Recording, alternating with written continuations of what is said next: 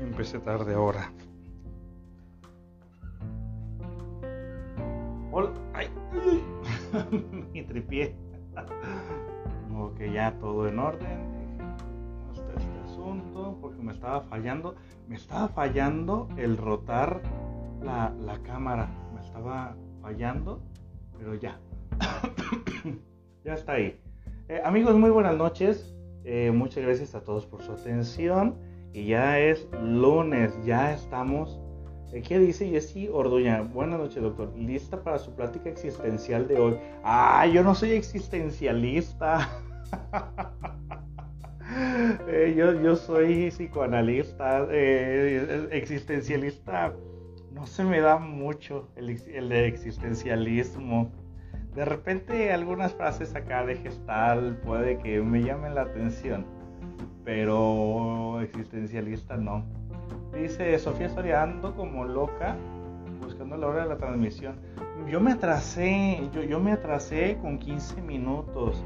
Eh, a, veces me atraso por lo siguiente. Lo que pasa es que mi último paciente, hablando de, la hora de México, eh, es a las 8 de la noche, de 8 a 9.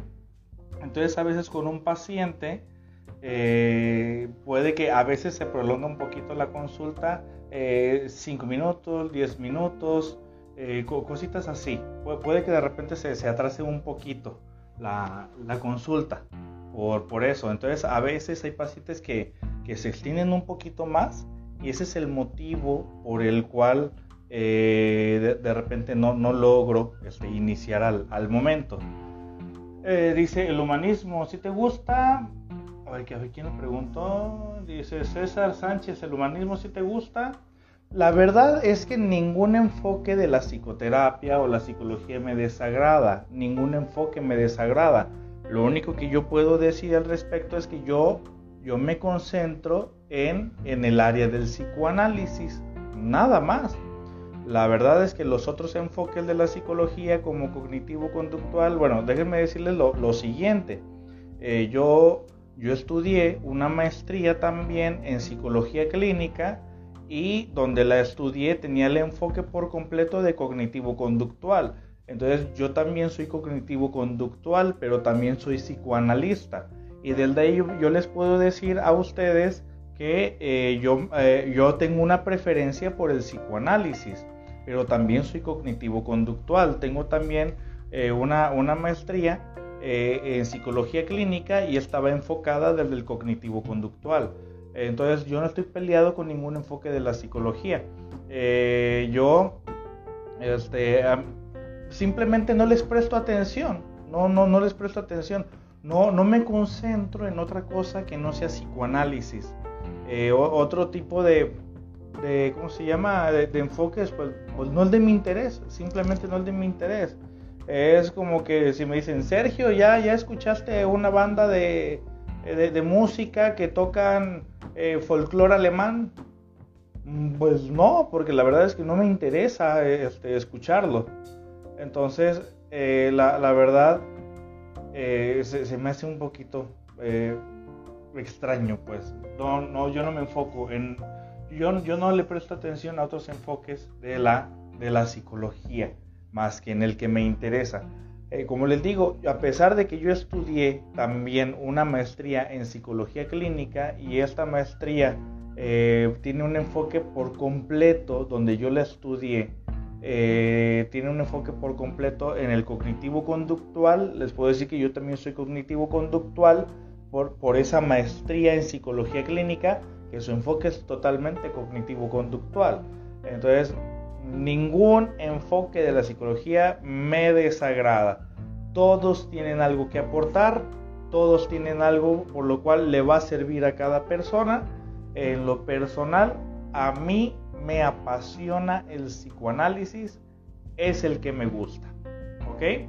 Bueno, ¿quiénes están aquí ya conectándose? Sofía Bermeo. Muy buenas noches, Sofía Bermeo los que, los que están diciendo buenas noches, si me pueden, si me pueden poner desde dónde me están escribiendo, pues se los agradecería. Así tenemos ya más o menos una idea de, de, dónde son ustedes. Torres Tita, buenas noches, del de Monterrey, Nuevo León, ¿eh?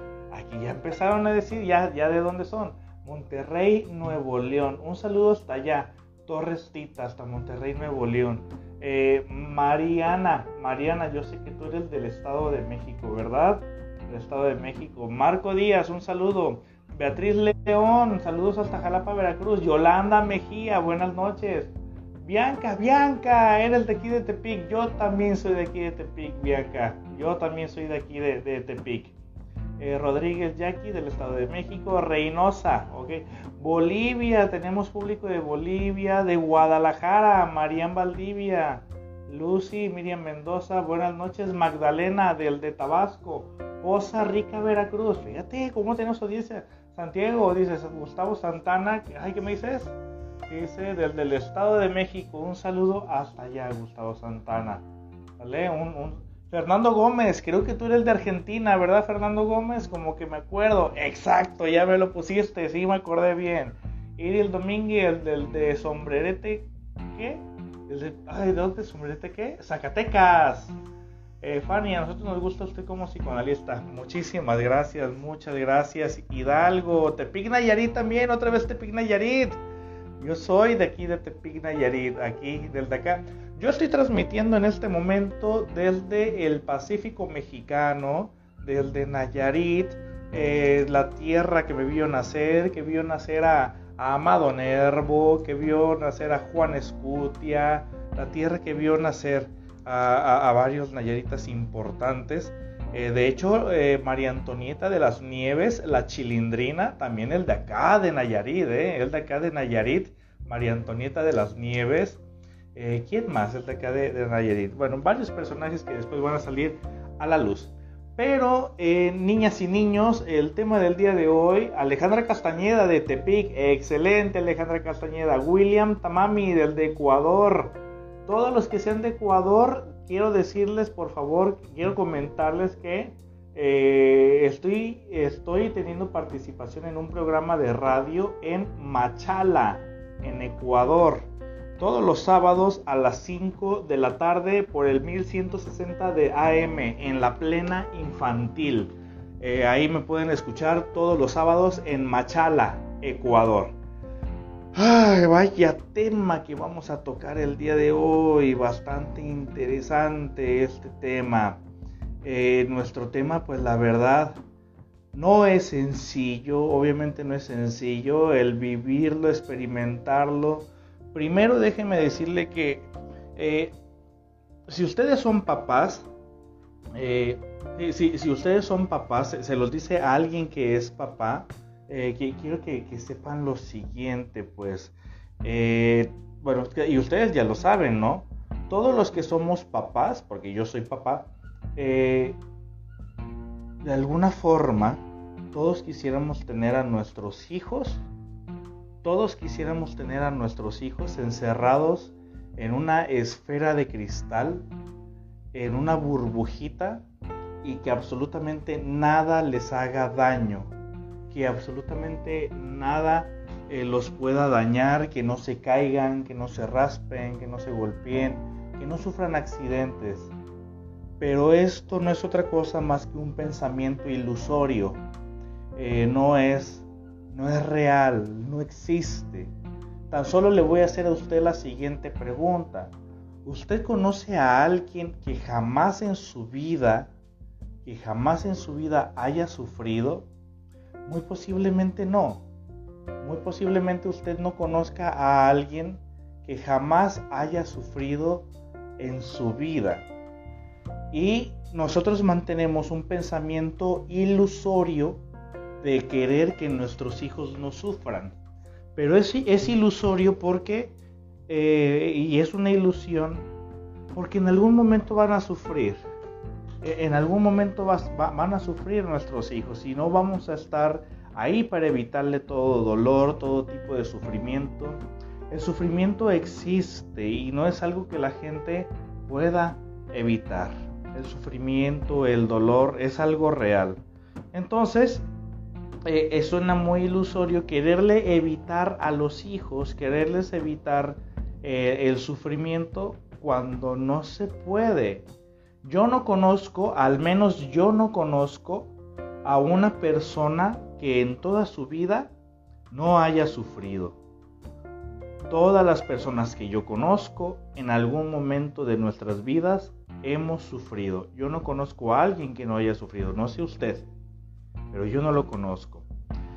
Entonces, inevitablemente en algún momento de sus vidas, nuestros hijos van a sufrir. Y no nos va a quedar de otra a nosotros más que el estar ahí para abrazarlos, para apapacharlos, para hacer un, un hombro en el cual ellos puedan llorar.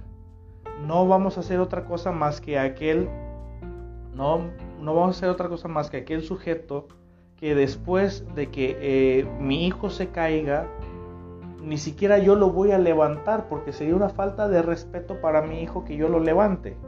Él tiene que aprender a levantarse y que venga y yo lo consuelo y que yo le y que está y que sepa que yo estoy con él.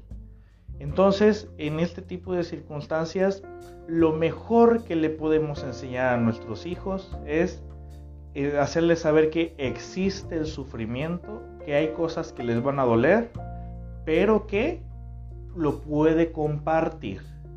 Pero que los hijos lo pueden compartir, que los hijos lo pueden hablar, que tienen un papá, que tienen una mamá con quien desahogar ese dolor. El sufrimiento no se lo podemos evitar a absolutamente nadie. En algún momento de nuestras vidas vamos a vivir un dolor bastante desagradable. Yo no voy a poder evitar el día que a mi hijo le, le, rompan el corazón, no voy a poder evitarlo. Por más que quisiera yo elegirle a la novia, pues obviamente no se la voy a poder elegir, él se va a enamorar. Y yo en su momento lo que único que puedo hacer es darle las pautas y formar una crianza en mi hijo que cuando él llegue a la etapa de la adolescencia y que comience a buscar de quién enamorarse, eh, espero que mi crianza le ayude a mi hijo para que él sepa elegir una mujer de la cual se enamore por el tipo de persona que es, no que idealice a esa mujer, sino que sepa que, a ver, esta mujer me gustó, me llamó la atención, pero pero si es lo que yo deseo, si es lo que yo quiero. Lo único que puedo enseñarle yo a mi hijo es enseñarlo a cuestionarse sus sentimientos y no dejarse llevar por lo primero que él crea que está cubriendo algo de un vacío, de un vacío que no se le dio. Porque en casa se le habrá dado tanto amor que él no necesita ir a, buscar quién rellene ese vacío. No. Lo mejor que yo puedo hacer por mi hijo es fortalecer su narcisismo primario desde la etapa de la infancia y la preadolescencia para cuando él llegue a la etapa de la adolescencia y que comience a interactuar con los demás sujetos, lo mejor que yo puedo hacer es que él ya tiene un, yo y un narcisismo fortalecido como para que este niño en la etapa de la adolescencia no ande buscando en dónde encajar, porque él ya tiene un hogar en donde encaja sino que Él busque dónde ir a compartir el amor que Él tiene, dónde ir a compartir el conocimiento que Él tiene. Mi hijo, mi hijo no va a ir a buscar carencias, no va a ir a buscar amor, no va a ir tampoco a rellenar absolutamente a nadie.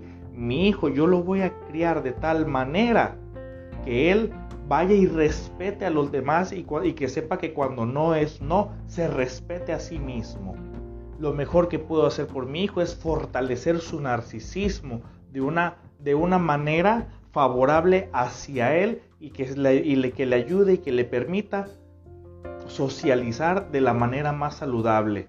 Eso es lo mejor que yo puedo hacer. Y lo mejor que puedo hacer por mi hijo, que cuando tenga alguna pérdida, que cuando él tenga alguna pérdida, viva su duelo, que lo sufra, que lo llore, que lo saque, que haga catarsis y en su momento lo trabajemos juntos para que Él nuevamente vuelva a reincorporarse a sí mismo. No de la misma manera. ¿Por qué? Y no lo va a hacer de la misma manera porque ante un cambio, ante una pérdida, nadie vuelve a ser el mismo. Te transformas. Una pérdida te transforma. Eso es lo que sí vamos a hacer.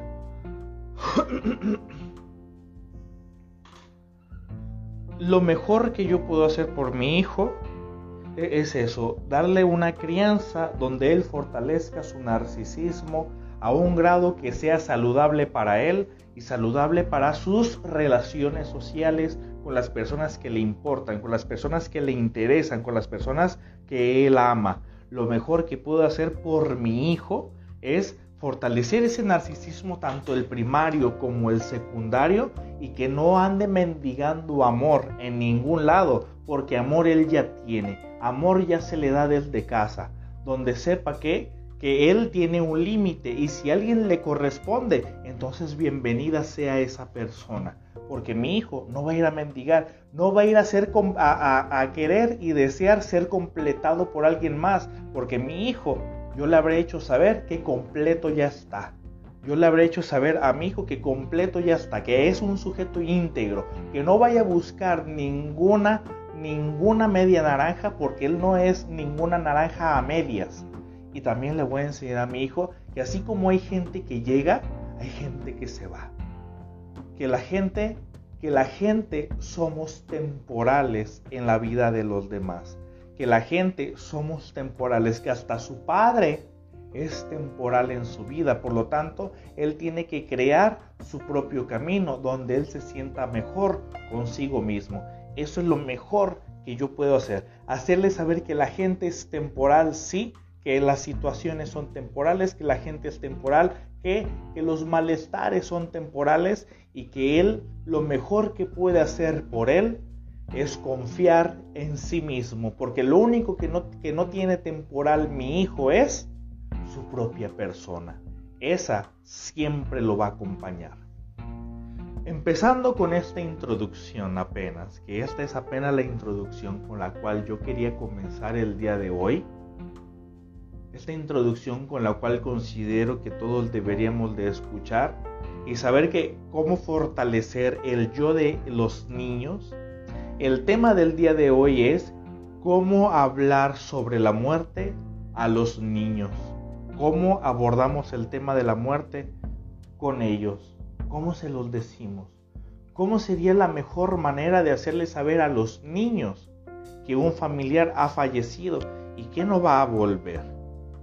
Principalmente hay que tener todos en cuenta, porque a veces ni siquiera los adultos nos hacemos a la idea de la muerte mucho menos los niños. Un evento, ¿qué es lo que nos trauma a las personas? ¿Qué es lo que nos genera a nosotros un trauma? A mí me trauma no tanto un evento que sucede, sino lo que se dice sobre el evento. Les voy a poner un, ejemplo en niños. Eh, está la maestra de preescolar dando su clase y hay un niño que no está manteniendo el orden en la clase. Entonces, como no está manteniendo el orden en la clase, el, eh, el niño comienza eh, a gritar, a aventar eh, las plastilinas, los materiales, comienza a aventar las cosas de con lo que va a trabajar, lo que trae en su mochila y el niño el niño no respeta el lugar. ¿Qué es lo que va a traumar a ese niño? ¿Qué, es lo que nos trauma? El trauma no nos trauma, lo que nos trauma es la connotación que le damos a un trauma. Por lo tanto, ese niño que se está portando mal, la maestra, que ha encontrado una técnica que se llama la sillita de pensar, ¿qué es lo que, es lo que sucede con esto? La maestra va y toma al niño de la mano y ese niño que lo toma de la mano lo lleva a la sillita de pensar, que usualmente esa sillita de pensar se encuentra a un lado de la silla de la maestra. Todos los demás niños de manera inmediata voltean a ver a ese niño y todos hacen el siguiente sonido, asombrados de que a fulanito lo han tomado de la mano y lo sentaron en la sillita de pensar. Entonces el niño, el niño no se trauma porque alguien lo tomó y lo sentó en la sillita. Eso no genera un trauma. Lo que generó, lo que generó el trauma fue que cuando estuvo ahí, todos los demás niños hicieron gestos de que ese niño habría sido descubierto, por lo tanto hizo algo malo, lo, lo, que en consecuencia genera que los demás volteen a verlo con asombro. Y al verlo con asombro, el niño se siente evidenciado y eso fue lo que generó el trauma. No que lo sentaran en la silla, sino la connotación que los demás alumnos le dieron al hecho de que al niño lo sentaran en la silla. ¿Por qué les digo esto? ¿Por qué les digo esto? Es importante hablar de este tema, comenzar con esto también, porque cuando fallece un ser querido, un ser amado, por supuesto que es doloroso. Un trauma es doloroso, ¿ok? Un trauma es doloroso. Es doloroso que al niño lo hayan tomado de la mano y lo sentaran. Desde ahí ya es doloroso para el niño porque el niño lo están, eh, lo están sustrayendo de donde debe de estar, que es con los demás niños. Ya desde ahí eso es doloroso. Lo que lo vuelve traumático es la connotación que le dan los demás. Hacer, exacto, como menciona aquí mi amigo Fernando Gómez, hacerlo ver, hacerlo quedar en ridículo. Saludos hasta Argentina, Fernando. Un saludo hasta allá. Entonces, eh, el niño, pues ante la evidencia donde se siente ridiculizado por la expresión de los demás, eso es lo que genera el trauma. Ahora, lo siguiente. Cuando hay un ser querido, que este ser querido ha, fallecido, cuando este ser, ser querido ha, ha fallecido, entonces sucede a continuación lo que les voy a compartir de por sí el evento ya es traumático. Por supuesto que es traumático, eso no lo vamos a negar.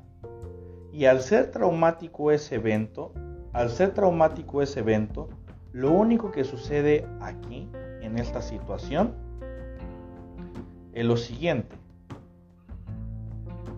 Este evento, además de ser doloroso, también lo vuelve traumático el, el que el niño vea la reacción de los adultos, la reacción de los adultos que no logran contenerse, que no logran tranquilizarse, que no logran establecerse, que, estallan en llanto, que gritan, que se lamentan, que, el niño, de por sí para el niño, ya le ha dolido la pérdida de su ser amado, sea el abuelito, sea papá, sea mamá, sea un hermanito, sea la abuela, sea quien sea, para el niño de por sí esa situación ya es dolorosa.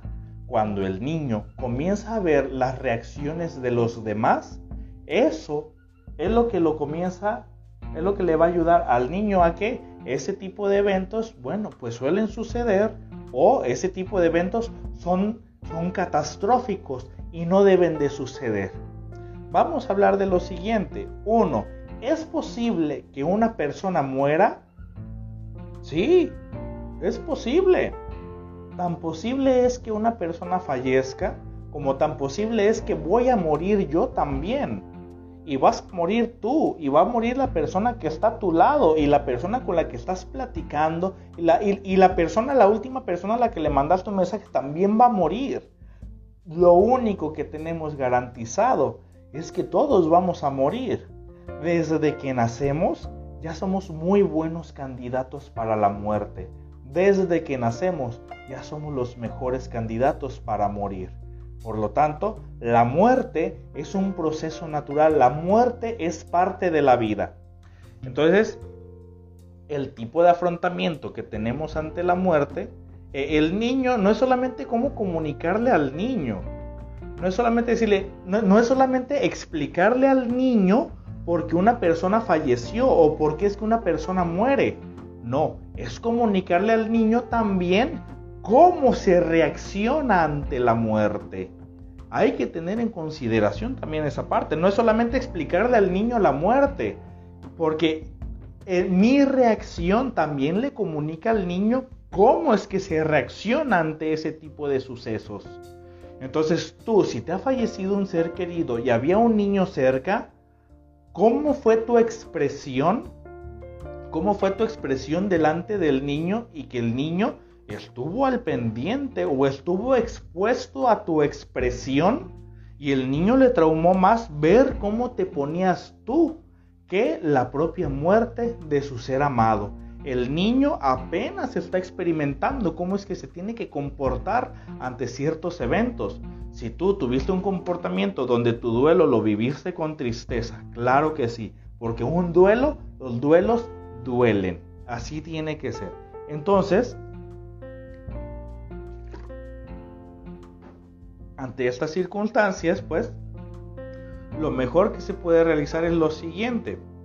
Eh, algunas personas confunden, algunas personas suelen confundir que cuando hay un suceso de este tipo que es doloroso, cuando eh, sucede un evento de este tipo bastante doloroso, bueno, pues eh, hay gente que dice, no voy a llorar porque tengo que estar fuerte para mis hijos, tengo que estar fuerte para ellos.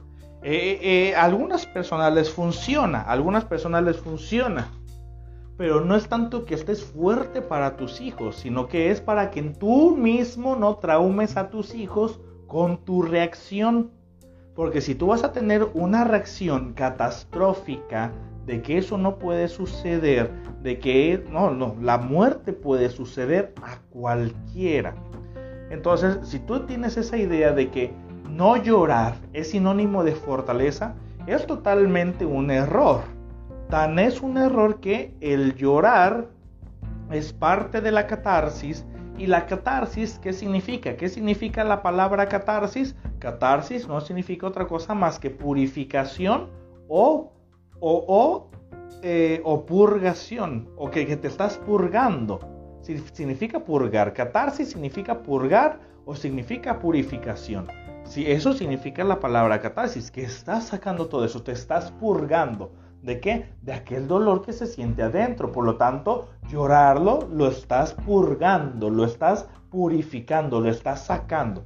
Entonces, eso significa la palabra catarsis en psicoanálisis. Entonces, aquella persona que dice, no voy a llorar, me lo voy a aguantar porque no quiero que mis hijos me vean de tal manera, bueno, muy respetable. Pero eso, lejos, eso no es sinónimo de una personalidad fuerte. El aguantarse un llanto es sinónimo de una represión. Entonces, al estarlo reprimiendo, al estarlo aguantando, aguantando, aguantando durante mucho tiempo, lo único que hace el sujeto es que va a llegar un momento de su vida donde todo se va a callar o va a llegar un momento en el que simplemente va a explotar. Y si explota ya no va a haber nada que lo detenga cuando lo explote, cuando lo saque, va a ser de una manera muy, muy posiblemente patológica. Y ahí es donde ya esté sujeto, hay que acompañarlo a psicoterapia. Bueno, entonces el niño, poniendo el ejemplo anterior de la sillita de pensar y poniendo este ejemplo del que se aguanta y se reprime, eh, primeramente con esto le estamos enseñando al niño que el evento es traumático por la reacción que el niño ve de los demás. Algo se vuelve traumático por la reacción que le dan los demás. Si los demás reaccionan de una forma de sorpresa, de una forma dolorosa, de una, de una manera donde se sufre, muy posiblemente el niño se vaya a traumar, pero por la connotación que se le está dando al trauma. Si una persona fallece y las personas se encuentran serenas, tranquilas, tristes, obviamente, eh, trabajando en sí mismos sus sentimientos, claro que llorando, eh, el niño dice, bueno, ¿por qué estás llorando, papá? ¿Por qué estás llorando, mamá? ¿Por qué? Bueno, la verdad, hijo, es que este, esta situación de donde ha fallecido tu abuelita, abuelito, para mí, que es mi papá, me es una situación dolorosa. Por lo tanto, como me es doloroso, en este momento lo que tengo ganas es ganas de llorar. Tengo ganas de sentirme triste. Tengo ganas de, de, sacar mi dolor. Y usualmente yo lo hago llorando. El llorar es sinónimo de sacar la tristeza. Por dentro me siento triste. Llorando es una forma de sacar esa tristeza. Pero voy a estar bien voy a estar bastante bien. En algún momento me voy a recuperar, pero durante este momento, durante este rato, muy posiblemente me sienta triste. Ahora, al niño, ¿cómo se le explica la muerte? ¿O cómo se le explica primero? Primero el niño tiene que estar en un ambiente donde la familia esté en disposición. Porque el primero en entender la muerte, el primero que debe de entender la muerte es el adulto. De nada sirve que, a un niño se le explique el fallecimiento de un ser querido si para empezar el adulto ni siquiera se lo cree tampoco. No sirve de absolutamente nada. Entonces primero el adulto es el que tiene que entender la muerte, porque vamos a citar un ejemplo. Mi abuelito que tiene 98 años de edad, que, que sigue fumando y que aparte tiene enfisema pulmonar y no me hago a la idea de que mi abuelito vaya a fallecer, Oye, eh, y, todavía fallece mi abuelo y todavía me pregunto, Dios, ¿por qué te lo llevaste? Amigo, a ver, espérate, es que, es que hay que ser del, en ese punto nos conviene bastante ser realistas, prepararnos para una situación así, porque de que va a suceder, va a suceder. ¿De, qué manera? Eh, imagínate eh, si, si, tu abuelito tiene 98 años, sigue fumando y tiene enfisema pulmonar, pues no es que no es que Dios sea malo y se lo haya querido llevar porque Dios es un desgraciado. No. Sucede que tenía este por su edad y luego tiene enfisema, pues existe una gran probabilidad de que muera. Se va a morir. Existe la gran probabilidad. Que no es lo mismo a cuando conocemos a un, a un joven de 20 años de edad y que falleció en un, en un accidente automovilístico. obviamente cuando se trata de una persona de la tercera edad, pues uno más o menos como que se va haciendo a la idea, ¿no? Uno se va haciendo a la idea de que eso puede suceder. A diferencia de cuando fallece un ser querido en un accidente, en un accidente, en un accidente y que este sujeto apenas, apenas tenía 20, 22 años, pues claro que es más choqueante porque eso definitivamente no te lo esperas esperas que la muerte se dé dentro de muchos años. Entonces, primero el adulto es el que debe de creérselo y entenderlo sobre todo qué es la muerte, de que se va a fallecer. Primero tú como adulto te lo tienes que creer. De nada sirve que tú no lo creas y se lo quieras explicar así a un niño. Entonces, a un niño ahora, ¿cómo se lo explicamos? A un, el niño, recuerden que eh, lo mejor la mejor terapia de un niño es el juego. El juego indudablemente es la mejor terapia del niño. Mientras que un niño esté jugando, mientras que el niño esté jugando, el niño se está terapiando también. Es por eso también la terapia del juego, ¿no? Que mediante el juego vamos interpretando cómo es que juega el niño, qué tan agresivo es el niño en el juego y nosotros interpretamos cómo son los movimientos, las acciones y los simbolismos de los actos del niño mediante el juego. Entonces e, el niño lo entiende con el juego. Entonces lo, mejor que podemos hacer de, explicar la muerte al niño, lo mejor, porque mucha gente quiere explicar, fíjate bien, ¿eh? Mucha gente quiere explicarle a los niños la muerte desde, desde las palabras, desde la adultez. Yo te lo voy a explicar con mis palabras de adulto. Y el niño, pues obviamente, pues no, no es un adulto. El niño es un niño y el niño necesita una técnica de niños. El niño necesita estar eh, eh, en, una, en, una, dinámica de, niños para que lo logre entender mejor. Porque si lo que se lo queremos explicar desde la temática del adulto, eh, intelectualizando todo, el niño se va a quedar más confundido. A, mí explícame desde mi, idioma. El idioma del niño es el juego. Desde ahí es donde va a entender el niño. No sé, utilizamos unos aparatitos, utilizamos algunos juguetes. Eh, por ejemplo, eh, actualmente, ¿cuáles son los juegos que los niños usualmente eh, tienden a tienden a, jugar hoy en día?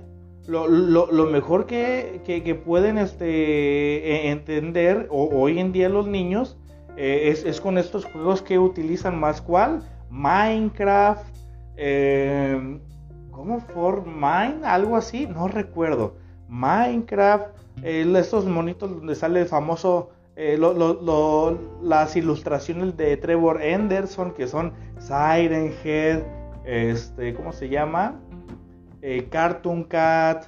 Lo, que les gusta a los niños ahora, ayúdenme ustedes, ¿qué, caricaturas ven los niños, no? ¿Qué, qué, qué juego? Among Us, eh, ¿qué, otras cosas este, utilizan los, niños? Ah, los Avengers, los Vengadores, todo eso. Entonces podemos al niño e, e, ejemplificar. Fortnite, Fortnite. Gracias Irma, no me acordaba bien del nombre. Fortnite. Eh, sí, no, no me acordaba bien del nombre. Eh, o Friday, ¿cómo? Friday Freddy's, algo así, no me acuerdo. Pero este, Roblox, ah, Roblox es lo que utilizan ahora los niños. Eh, en su momento yo le quise compartir a mi hijo este, los Caballeros del Zodiaco, pero pues ya no les llama la atención las caricaturas así, ya les gusta, la, ya les llama la atención las caricaturas de otro tipo con otra edición más de, animación, ¿no? Ya Caballeros del Zodiaco, digo, bueno, hijo, lo, lo, intenté, ni modo, te lo quise compartir, una etapa muy bella de mi vida, pero pues ya obviamente eh, ah, Five Nights at Freddy's, exacto. bueno, podemos, pues podemos utilizar esto, ¿no? Podemos eh, este, utilizar estos recursos que tienen los niños. No sé, eh, los recursos donde, oye, a ver, ¿qué es lo que pasa cuando, no sé, Slenderman y que hay una batalla con estos niños y que el otro muere? ¿Qué, qué pasa con él? Pues revive. Ah, bueno, revive eh, eh, eh, en, las caricaturas, en las, ¿cómo se llama? En los juegos, pues ahí los personajes reviven pues porque es un juego, porque es un juego. Pero en la vida real a las personas les suceden cosas que puede quitarles la vida, ya sea un accidente, como cuál accidente te imaginas, como un choque. Cuando chocan carros, ah, un accidente puede ser así muy fuerte, puede, puede ser muy fuerte o hay personas que enferman. Ahora con el coronavirus hay gente que falleció. ¿Y, y qué es la muerte, papá? ¿Qué es la muerte, mamá? Pues como tú lo ves en tus juegos que fallecen a, este, a algunos personajes, eh, es eh, eh, el niño, el niño, pues digo, el, el, personaje, el personaje, pues los años, doctor, dice Fernando Gómez, tengo 32 años y, me, y sí me tocó ver Los Caballeros del Zodiaco.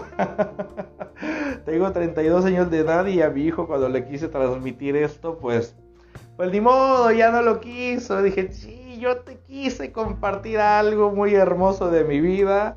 Ay, pero tengo que respetar tu infancia y tú juegue con lo que tú quieras. Ni modo, yo te quise compartirlo, yo te quise compartir algo de niño, de cuando yo era niño, a otro niño. Ni modo, no se pudo, no te gustó. Ni hablar. Entonces es respetar los, este, los, juegos de, de, mi hijo, ¿no? Es respetar las caricaturas que a él le gustan, es respetar y obviamente supervisando siempre. Bueno, entonces en tus juegos, hijo, en tus juegos, eh, eh, pues los personajes reviven, pero es un juego. E, en la vida real, cuando sucede eso, tú sabes que a alguien le puede suceder algo, le puede suceder algo y ya sea un choque, un accidente, una enfermedad. Y bueno, la, vida tiene, eh, tiene un principio y tiene un fin, pero tú no te preocupes por eso. Eh, tú apenas vas empezando y aquí tienes a tu papá, aquí tienes a tu mamá. Y en su momento, y en su momento, eh, cuando se, trate de, del tema de que falleció el abuelo, ¿y por qué el abuelo? Abuelo ya estaba muy cansado, abuelo ya había vivido muchísimos años. Eh, ¿Te acuerdas de la película de Coco? ¿Te acuerdas de esa película de Coco? Coco, la abuelita Coco ya estaba muy cansada, la abuelita Coco ya, ya, ya, ya, este, ya, estaba muy grandecita, ya estaba muy cansada este Coco. Y bueno, llegó un momento donde simplemente eh, su cuerpo no pudo más, ha fallecido. Se tuvo que, eh, su, su corazón dejó de latir y deja de latir porque su corazón ya no pudo más, porque ella ya vivió muchísimos años, muchísimos años y tuvo que, eh, que descansar ya su corazón. Entonces, Eh, lo, mejor que podemos hacer. Ay, se me cayó el tapón de. Aquí está. Listo. Entonces, cuando al niño le explicamos del, del, juego, el niño tiene la mayor capacidad de comprenderlo. Ahora, punto muy importante.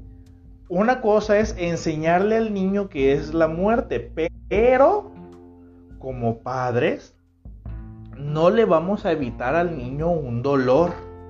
El niño, el niño tiene que vivir también su duelo.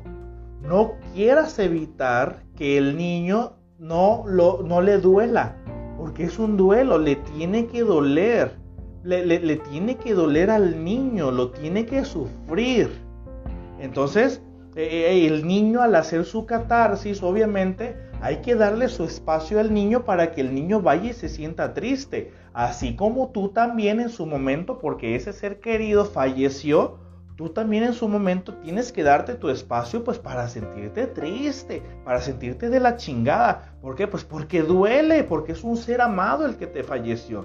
Eh, el, dolor de este tipo de situaciones, ante este tipo de situaciones, pues es evidente que no lo vas a poder, no lo vas a poder eh, eh, evitar. Dale su espacio al niño para que el niño, para que el niño también viva su duelo. Y ya una vez que el niño saque toda esta, este, todo este llanto, saque todo este dolor, haga su catarsis, ahora sí, véngase mi niño. ¿Qué dudas tiene? ¿Qué quiere hacer? Hijo, ¿quieres que vayamos a jugar? Porque lo mejor que podemos hacer por nuestros hijos en un momento de vulnerabilidad, ante un divorcio, ante un fallecimiento, ante un cambio de escuela, ante un cambio de lo que sea, es jugar. El niño que juega, el niño que juega, eh, eh, es un niño eh, es un niño que se está terapiando. Mientras que el niño juegue, el niño se está terapiando también. El juego es el mejor terapeuta del niño. Si el niño juega, ahí ve que existe, a pesar de que haya un obstáculo, de que falleció la abuelita, pues evidentemente, pues el niño todavía continúa, continúa jugando. Quiero poner de ejemplo una película. Quiero poner de ejemplo una película. De que mientras que el niño juega, el niño, su sufrimiento lo hace más llevadero. Quiero poner de ejemplo una película.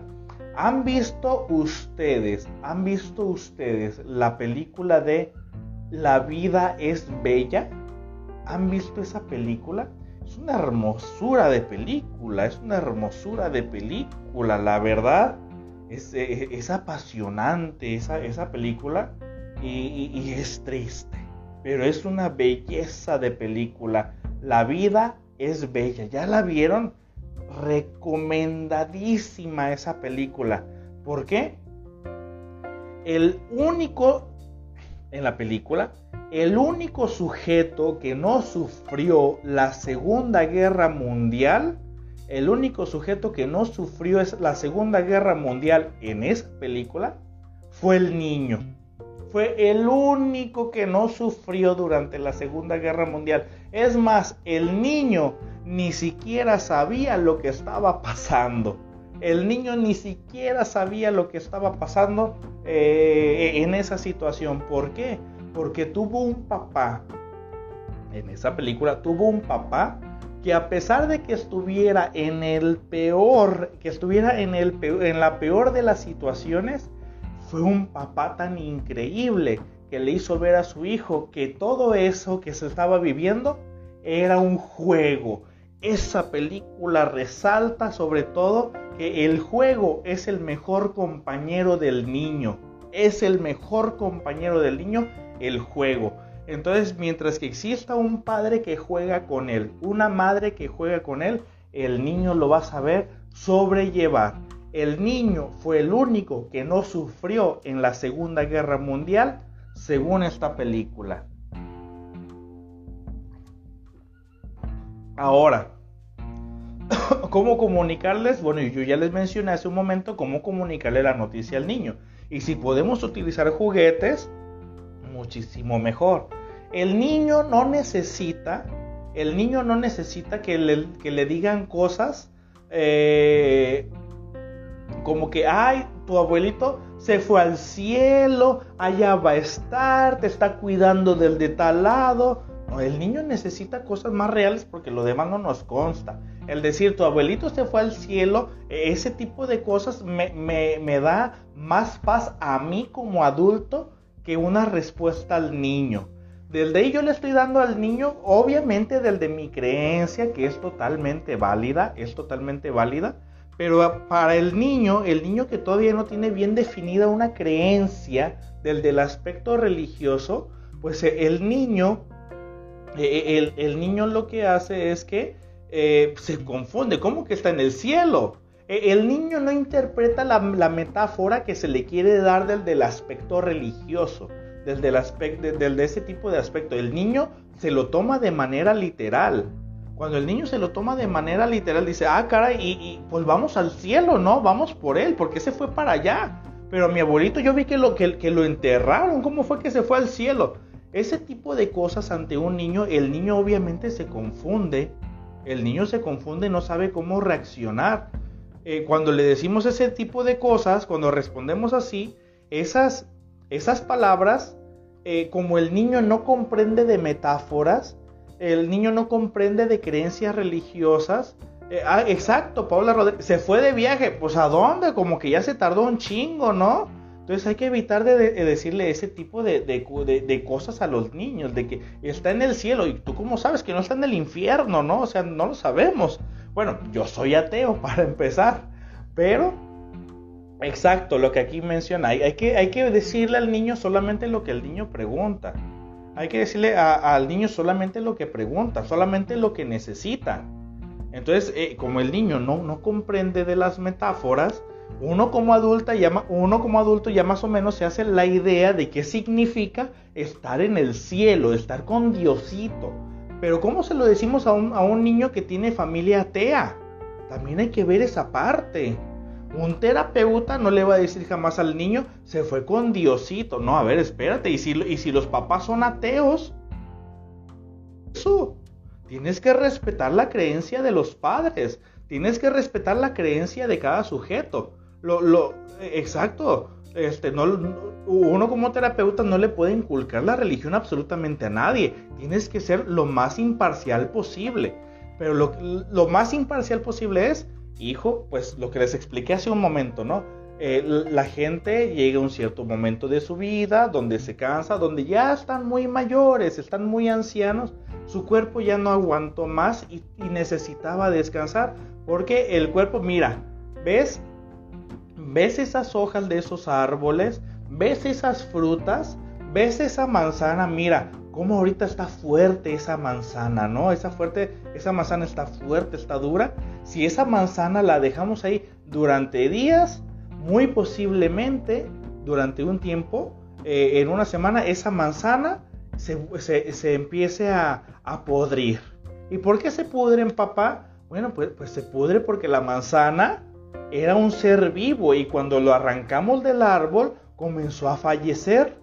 Entonces cuando comenzó a, fallecer eh, eh, este fruto, ya cuando se está pudriendo y está negro, podemos decir, ah, ahora sí ha dejado de vivir este fruto por completo. Ahora sí ha terminado su existencia, se pudrió, ya falleció.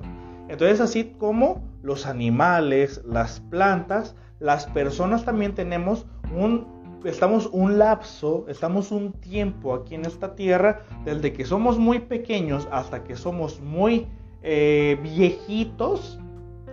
Eh, ya hasta que estamos muy viejitos, algunas personas ya dicen, como que ya va a fallecer.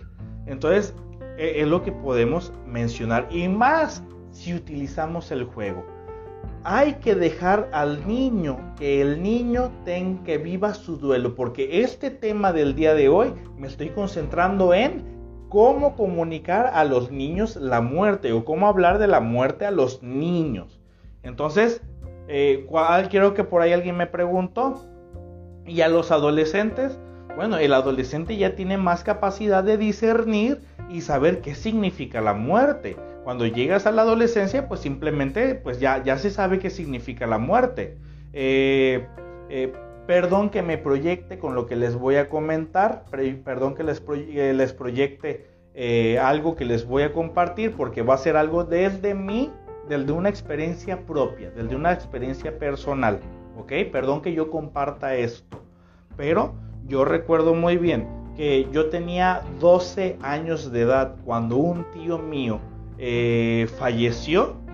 Entonces yo ya estaba en la adolescencia o iniciando la adolescencia y yo ya tenía una noción de que era la muerte. Por lo tanto, cuando ya te encuentras, eh, bueno, al menos yo, al encontrarme en ese contexto, eh, y sabía que cómo, se encontraban los demás, cómo estaba la gente alrededor de mi tío, que estaban falleciendo y mi tío ya no se movía, ah, que mi, mi tío falleció. ¿Me dolió? Pues sí, sí me dolió, claro que sí, sí me dolió bastante. Entonces, así como le está doliendo a los demás, me dolió a mí también.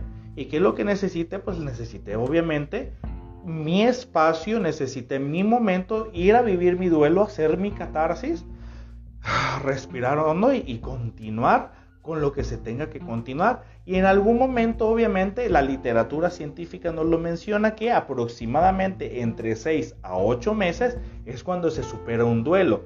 Porque yo me he topado con personas que, no sé, papá falleció la semana pasada y apenas van como cinco días del fallecimiento de papá, cuando ya están viniendo a consulta y digo, oye, espérate, e, estamos hablando de que falleció tu papá y tú quieres eh, venir a psicoterapia. No, hombre, llora, sácalo, exprésalo, eh, siéntete como que si tienes ganas de morirte, pero no te vas a morir eh, es un duelo, eso este, es obvio que te va a doler. Estamos hablando de la muerte de tu padre.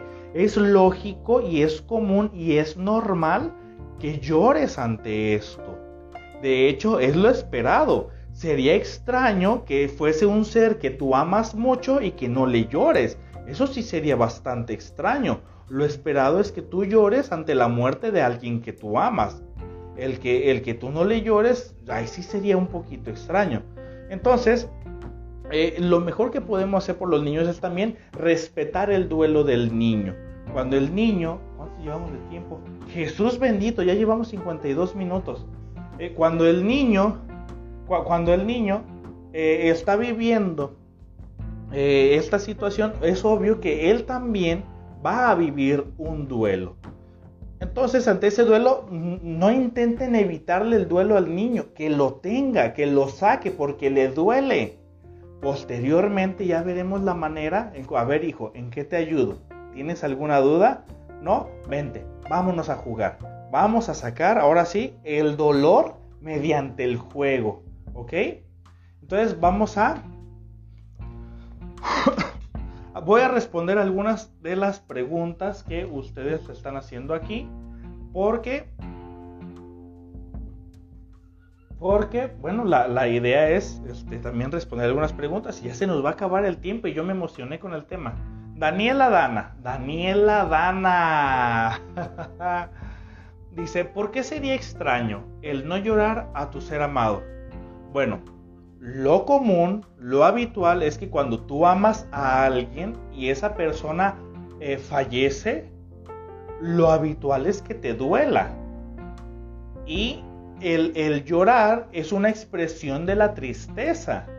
Por lo tanto, llorar es también una forma en la cual las personas hacemos catarsis, hacemos catarsis y desde el llanto sacamos evidentemente ese dolor que nosotros traemos.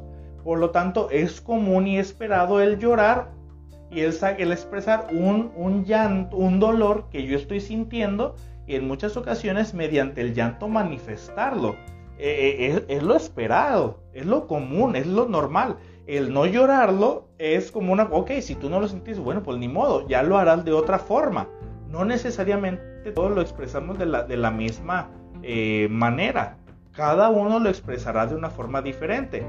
Pero si cada quien se lo reprime, se lo aguanta, creyendo que con eso va a ser fuerte, bueno, yo solamente le voy a decir que ese tipo de comportamientos reprimen, no, este, lejos de ayudar, simplemente